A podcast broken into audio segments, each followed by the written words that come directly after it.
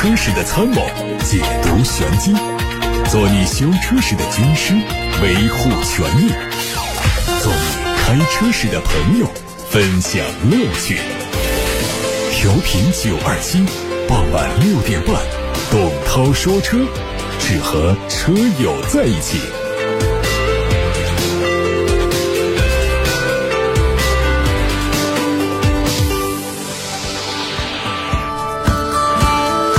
各位好，我是董涛，欢迎在六点半到七点半听董涛说车直播。我们首先关注今天的汽车资讯。日前，索尼集团和本田汽车宣布将联手开发和销售具备高附加值的电动车产品，首款车型将在二零二五年推出。双方已经同意成立一家合资企业，负责开发和销售电动车，并就该交易签署了谅解备忘录。据了解，本田将主要负责车辆的驾驶性能、制造技术、售后服务管理等工作；索尼负责开发娱乐、网络和其他移动服务的功能。这是继索尼今年元月发布新款原型车，并宣布今年春季成立索尼移动出行公司之后，在汽车领域发布的又一条重磅信息。索尼和本田达成合作，也给全球其他正在布局汽车业务的科技公司带了个头。如果真的想要搞电动车业务，跟传统车企合作，可能是一条捷径。综合多家媒体的消息，讴歌在北京的唯一一家 4S 店已经停止销售，并转为出售迈凯伦。虽然目前还有多家广汽本田 4S 店同台销售讴歌产品，但是也处在消化库存的状态。并据店员透露，店面已经不再向厂家预定新车，并表示广汽讴歌厂家的工厂已经停产。不少汽车媒体报道说，内部讨论已经结束，退出中国市场已成定局，剩下的就是官宣。针对讴歌将退出中国市场的消息，广汽本田相关关负责人表示，目前还没有退出中国市场这种说法。广汽讴歌的工作人员则回应说，目前还在正常办公中。本田中国的相关负责人表示，还没有发出任何声明，但是目前有一些信息可以透露。结合中国市场的发展趋势和消费者的需求变化动向，广汽本田正在探讨对品牌资源做整合。在售后方面，广汽本田将继续为现在的客户提供售后服务，将在良好合作的前提下，和特约店、供应商等关联方逐一沟通，妥善处理相关事宜，保障特约店和供应商的利益。说新款奔驰一级正式上市了，六款车的售价区间是四十三万八千一到五十四万二千四。作为年度改款，外观内饰整体延续老款风格，但是售价有下调。配置上取消了方向盘加热的选装，手机无线充电从原来的标配调整成选装。此举应该是由于芯片短缺导致配置调整。除了奔驰汽车，其他品牌也因为芯片等问题做了配置和价格的一些调整，以应对市场的需求。媒体报道说。一汽大众奥迪的纯电动 SUV 奥迪 Q4 e-tron 将在今年上半年之内开启预售，有望在九月份上市。这台车专门为中国用户定制了八边形的格栅装饰外框和内部插件，内饰方面也特地为中国市场需求做了十一处专属升级。这是一汽大众奥迪首款基于大众 MEB 平台打造的纯电动 SUV，将搭载八十四点一千瓦时的长续航三元锂电池，提供后驱和四驱两个版本，最大续航里程是五百。百五十公里，同时还具有新的 Max DC 充电功能，充电功率是一百千瓦，充电四十一分钟就可以使电量从百分之五充到百分之八十。理想汽车在它的官方社交媒体上宣布，它将在北京车展期间发布全新的智能旗舰 SUV 理想 L 九。这款车极可能就是内部代号为 X 零一的全尺寸 SUV。知情人士还透露说，新车的定价会在五十万元左右。L 九的谍照已经多次在网上出现，但是不得不说，理想讲的保密工作做的是非常的理想，没有覆盖伪装的实车，到目前为止还没有看到照片。有消息说，这个车的尺寸可能是五米二的长，两米的宽，轴距超过了三米一。之前有媒体还曝光了一组疑似上汽大众全新零度 L 的价格表和配置清单。从曝光的信息来看，它会推四款，它的预售价格区间是十五万九千九到十九万九千九，预计在三月底就上市。内饰会有红黑和蓝黑两种颜色主题，配饰十英寸的液晶仪表、十英寸的中控屏、六颗扬声器，还自动大灯和自动驻车。次低配呢，用上了自适应巡航、AEB、车道保持等。次顶配有十八寸的轮毂、双区自动空调和手机无线充电。顶配车型会有苔藓、前排座椅的加热通风和新的扬声器系统。相关渠道的消息，哪吒汽车旗下的全新轿车哪吒 S 会在北京车展上开启预售。根据此前释放的信息，这车拥有二十一个扬声器的音响系统、全景调光的天幕、双激光的雷达、副驾驶屏等配置。在动力上会提供纯电动和增程式两种形式。纯电动版本用的是前后双电机，系统的最大功率有四百六十多匹马力，NEDC 工况下的续航里程是七百一十公里。增程版的最大续航里程会突突破一千一百公里。荣威官方披露了全新的 RX 五的设计渲染图，预计在北京车展上亮相，二季度上市。相比现款，中网面积进一步加大，并且和车灯融成一体，V 字形成为新车最重要的设计特征。另外，贯穿式的灯带横贯了整个车头，全新设计的大灯造型更加锋利。车尾是收紧的造型，贯穿式的尾灯中间增加了菱形的装饰，车顶上增加了面积可观的扰流板。内饰大概率会采用和 RX 五 Max 相似的设计，动力会用 1.5T 配七速的双离合或者是爱信的八 AT。全新领锐会在三月二十五号上市，这是定位中型的 SUV，预售价格区间是十五万八千八到十八万八千八。但在领界 S 销售并没有打开局面的情况下，江铃福特可能会为领锐制定一个比预售价更具有竞争力的价格，估计是十三万多起。它的外观整体延续了领域的风格，内饰是时下很主流的双色，双十二点三英寸的全液晶仪表也是非常的不错。配备的智行驾驶辅助系统，还有腾讯的四点零版本这智能系统，可以实现 AR 实景导航，还有福特派的 APP 手机互联以及 OTA 的在线升级等。动力是一点五 T 配七速的湿式双离合。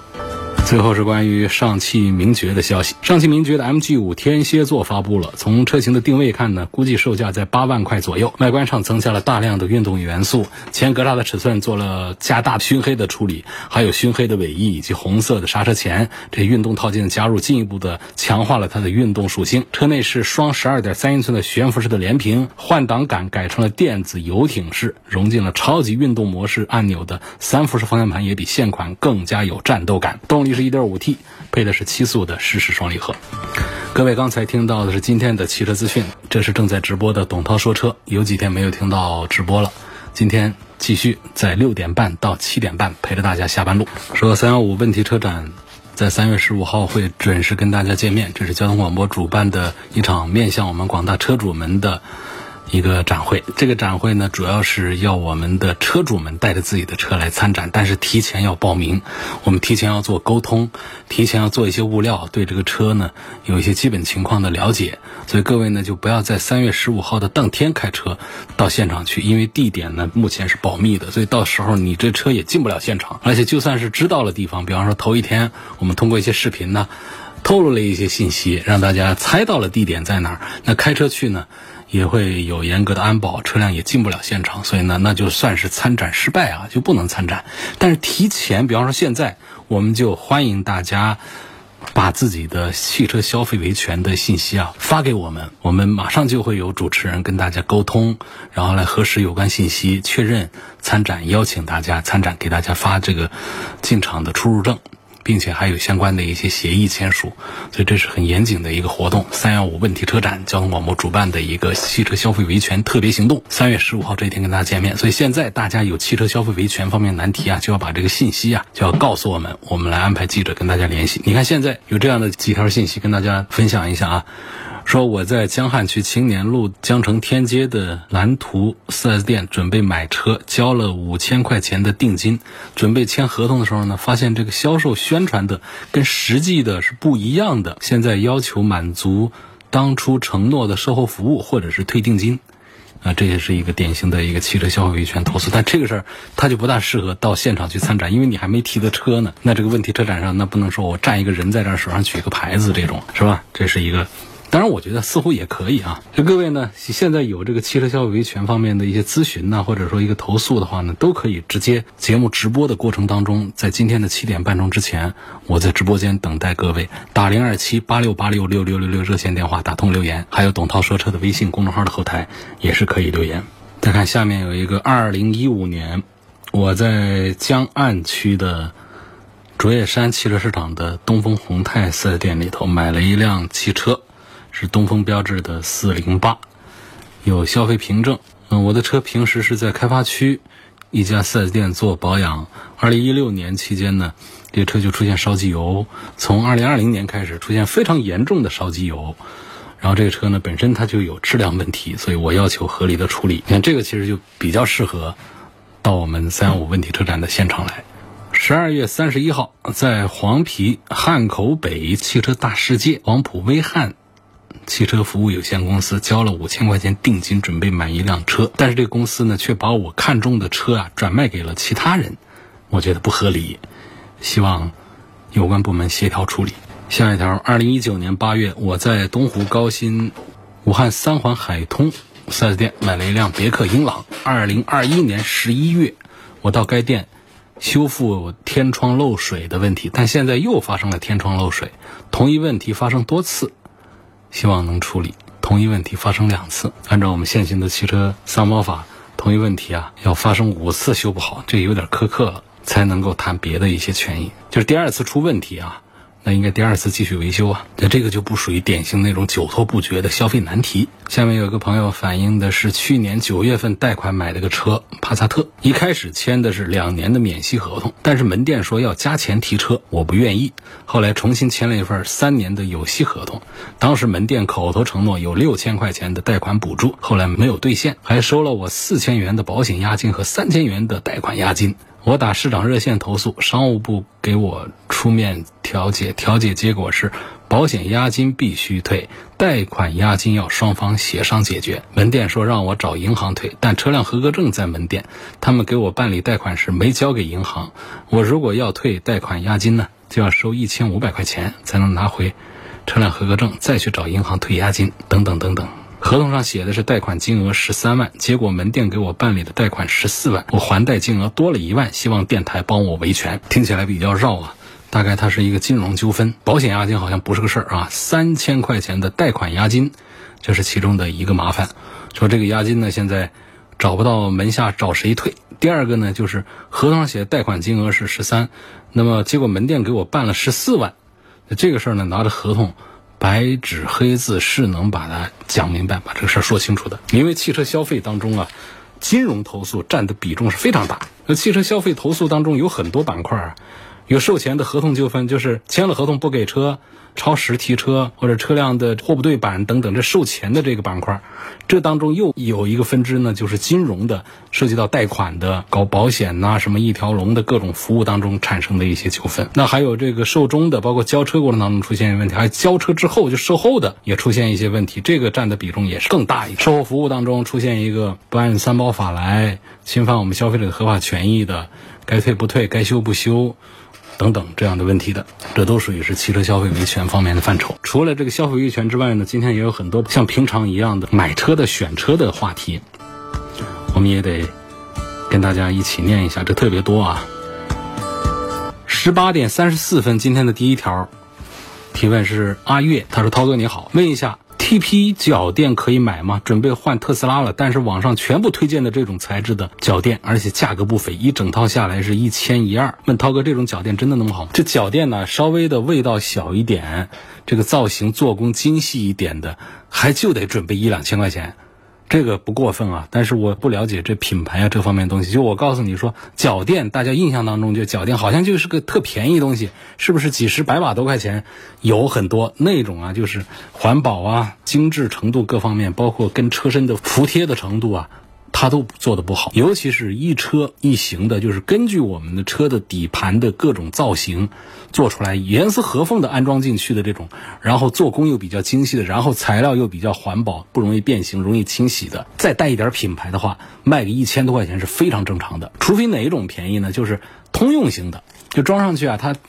不是严丝合缝的，因为我们每一。款车的地台上，就是座椅底下，它形状它是不一样的，所以它就会大概齐的，反正是可以遮挡一下那样的个垫子，然后材料也用的不好，那种便宜，可能三四百块钱、两三百块钱都可以搞定。所以我觉得，就这是一个基本行情是这样的。有位网友姓潘，他说：“我想咨询一下，这个关于车衣是不是个智商税？现在的车衣值不值得贴啊？”关于车衣的问题，你是怎么看的？然后，如果是贴的话呢？你建议贴什么样的？大概什么样的价格区间？贴车衣有没有什么特别需要注意的？嗯，其实我了解也不大多，但是呢，我个人认为车衣不是智商税，因为我的车呢，我比较早在我自己的车上贴车衣呢是二零一五年，大概当时的车衣呢出来不多久，而且卖的巨贵，说是什么进口的玩意儿，就是三四万块钱那种，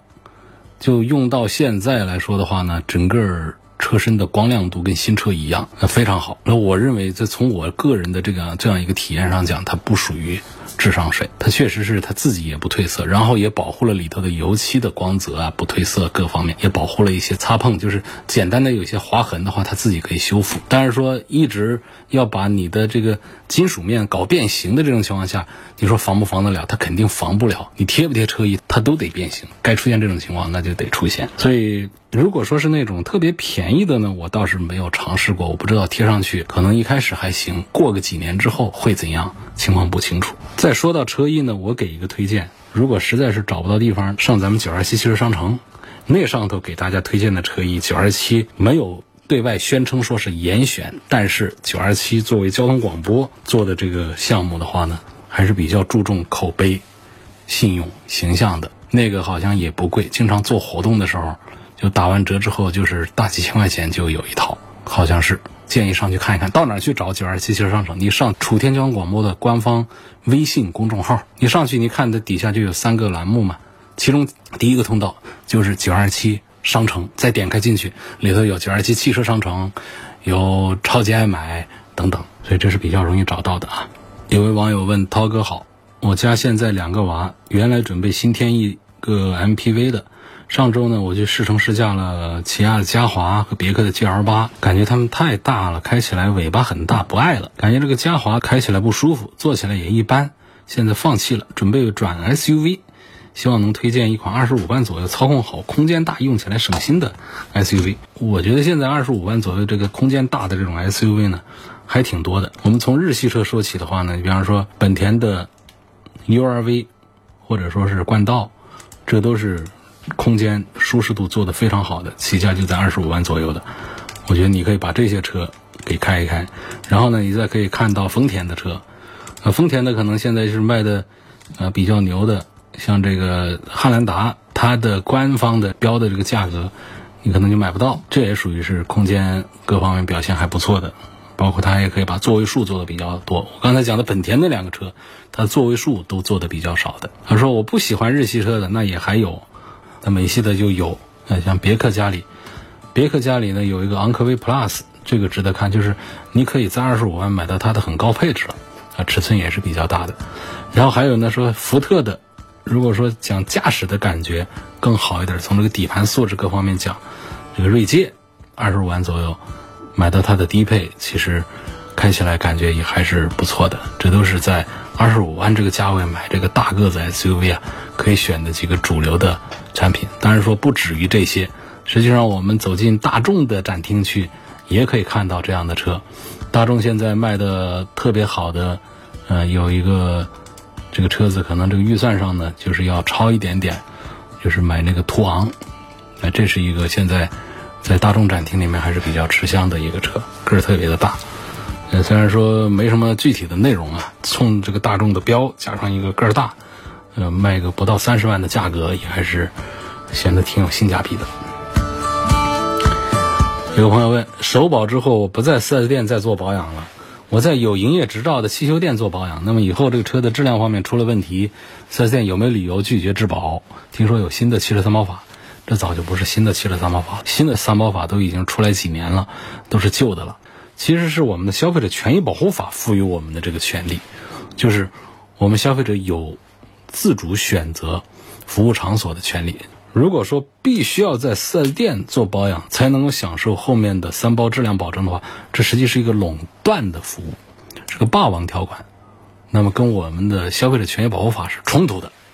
所以呢，这个现在的这个解读呢，就是我们消费者是有自主选择权，但是它一定是有前提条件。比方说，你是要在正规的汽修厂来做保养。什么叫正规的汽修厂？不是说店面多大就叫正规。说有营业执照就叫正规，它有维修资质啊，有资质是不是还在有效期啊？等等这些，它整个都属于是正规汽修保养店的这个标准条件之一。另外还有就是，我们在这儿是不是按照周期做了保养？就是厂家他会有一个车主手册，这上面都会规范着列着表，画着表格，告诉你说，每一万公里或者一万五千公里啊，有的是大保，有的是小保，你得在这些时间点，或者说一个是这个里程周期点，第二个是时间周期点，你得去把保养给做了，就是按时做，这是满足的第二个条件。第一个是正规的汽修店做。这是第一个点，第二个就是按照厂家规范的规定的时间节点来做。第三个点就是要保留好相关的证据。那我们做了这个保养，你得有一个结算的清单呐，表示你做了哪些项目啊，要有一个质检条啊，那证明确实做完了。这个店里质检人员对这次的保养做了一个总结啊，认为这个质检是合格的呀，等等，这些东西能够充分的证明我们在按照厂家的要求。规范使用和保护车辆、保养车辆。如果做到了这些之后，不管我们是在哪儿哪一家汽修店做的，汽车厂家和 4S 店是没有权利拒绝质保的。我们再来看几个消费投诉的问题吧。陈先生说，二零一四年买的二零一四款的雪佛兰科帕奇，两点四排量自动挡，开了五万九千多公里。三月一号，我在。新华下路的道达尔加油站加了两百块钱九十二号油，第二天这车就打不着火，我把车送到了武汉的恒信天安四 S 店维修，花了一千六百元换了很多零件，在店里的时候呢，车是恢复正常了，但后来又打不着火，我到四 S 店检查了好几次都查不出原因。另一家四 S 店说我的一键启动有问题，我还花了一百块钱修。后来啊，我无意当中问了一位修车师傅，得知好几位雪佛兰车主都遇到同样的情况，他们也都是在新华下路的。道达尔加油站加过油，加油站现在也承认可能是油品的问题，我们正在沟通解决。我想问一下，因为我的车已经过保，维修都是自费的，4S 店给我换了这些不必要的零件，我能不能要求他们退钱？还希望通过节目来提醒一下。其他的各位司机朋友们，新华下路的道达尔加油站最近的这一批九十二号油可能有问题，请大家注意一下。未经证实的信息啊，这陈先生呢，他发过来我就直接给念了啊。如果说情况不属实，有一些这个侵犯的话，这个我在这儿首先做一下声明，这是单方面的陈先生的一个陈述，未经证实，不代表媒体的观点。呃，我们还会再做进一步的及时的调查，看这个事是否属实啊。把这些话说完之后呢，我们讲这个事儿，就假设。陈先生讲的一切属实的话啊，可能在维修过程当中产生的这个不该换的配件收的这些费用，可能是没有办法要求退钱，因为在排查这个故障的过程当中，产生一些误差、误会，产生了一些成本，我们不能要求 4S 店就确保百分百的这个换件就可以把这个车的问题把它给修好，把它给解决。那要不然这四 S 店呢，这修理厂啊，那就别开了，因为有很多情况下它是需要通过排除法来解决这些问题的，而一旦一个新件安装上去之后，它就没有办法拆下来再卖给其他人。所以这个修车的过程当中，只要不是道德范畴，或者说纯粹的是水货技术师傅的犯的低级错误导致的这种材料的损耗啊，这种维修的这种问题的话呢，在业内我们是不能要这个修理厂或四 S 店来退钱的。要不然呢，确实是太苛刻了，啊，所以这件事儿首先就是加油站，如果是油品的问题，你前面那些成本，那些 4S 店里面花的冤枉钱，你要留好凭据之后，要这个加油站负责，给你赔偿报销，这个是正道。来看下面一个投诉啊，这位朋友呢，姓刘，他反映的是实验的一个事儿，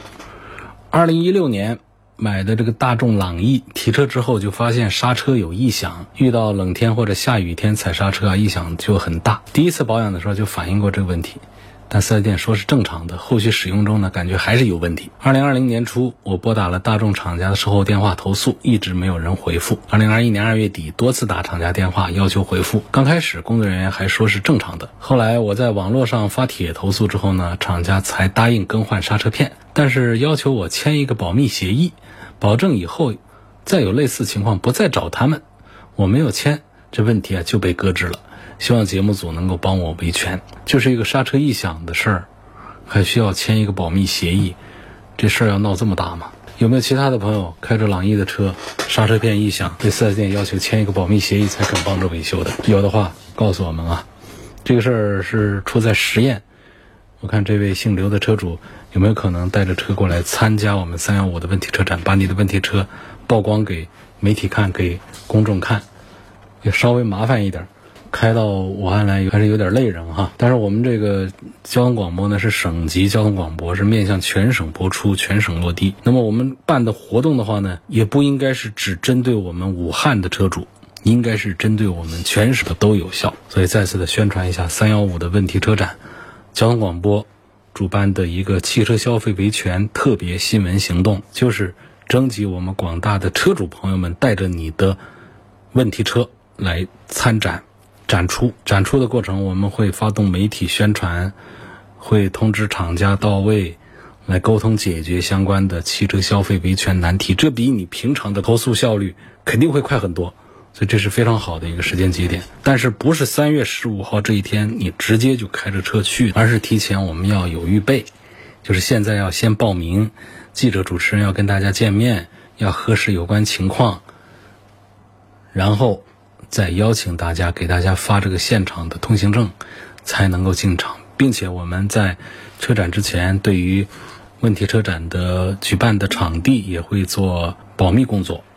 所以各位不要误会成三月十五号这一天，我带着我的问题车，我直接自己不打声招呼的，我就直接开到车展现场，可能都根本就找不到地方，不知道我们在哪办。这个问题车展它不一样，它涉及到很多事儿。你提前把这个地点说了，这个有的厂家心想这个要曝我光那不行，我做一些破坏工作、策反工作啊，我让这个场地给你搞不成等等，或者我提前埋伏着很多的销售人员，看到你的车到了现场，我把车主做做工作呀，啊，让你这个在问题车展上就不亮相了、不露面了，就把这个事儿给办了。就是要防备这种问题，因为我们这个问题车展呢，不仅仅是致力于解决我们这些问题车的车主们的一些这个一对一的一些消费纠纷，同时也是通过这样的维权的消费纠纷呢，来普及一些汽车消费维权的常识，给其他的还没有出过汽车消费维权问题的车主们普及给大家，让大家掌握更多的知识和信息。这是我们宣传部门呢肩上的一个责任。就是宣传开，通过这样的一种形式特殊的新闻行动，一个线上线下联合的一个问题车展的一个形式，把更多的关于汽车三包法、关于汽车消费维权方面的一些信息啊普及开来，这是我们每年举办一次问题车展的一个初衷。所以再次的宣传一下，各位，如果你的车有久拖不决的汽车消费维权难题，打那个电话零二七八六八六。六六六六就会有记者、主持人跟你取得联系，跟你见面，核实有关的情况，针对你的情况来制定我们的宣传计划，来通知邀请你参与三幺五的问题车展，就这么一个事儿。还有一个投诉奇瑞的，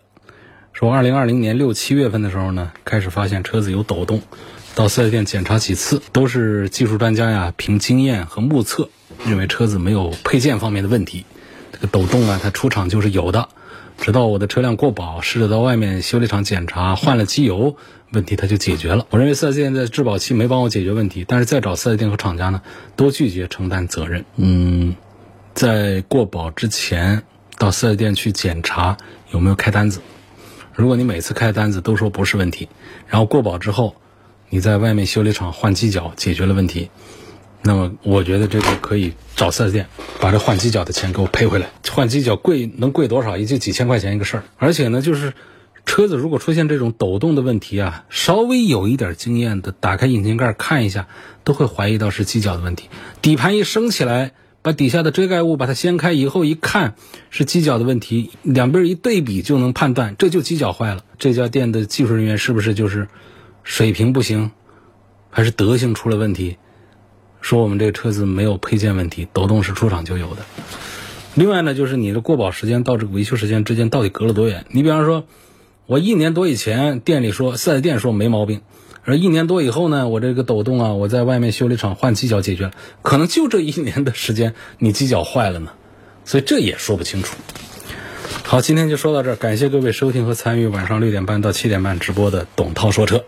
明天晚上还有六点半到七点半，记住锁定收听。错过收听的，欢迎通过董涛说车的全媒体平台收听往期节目的重播音频。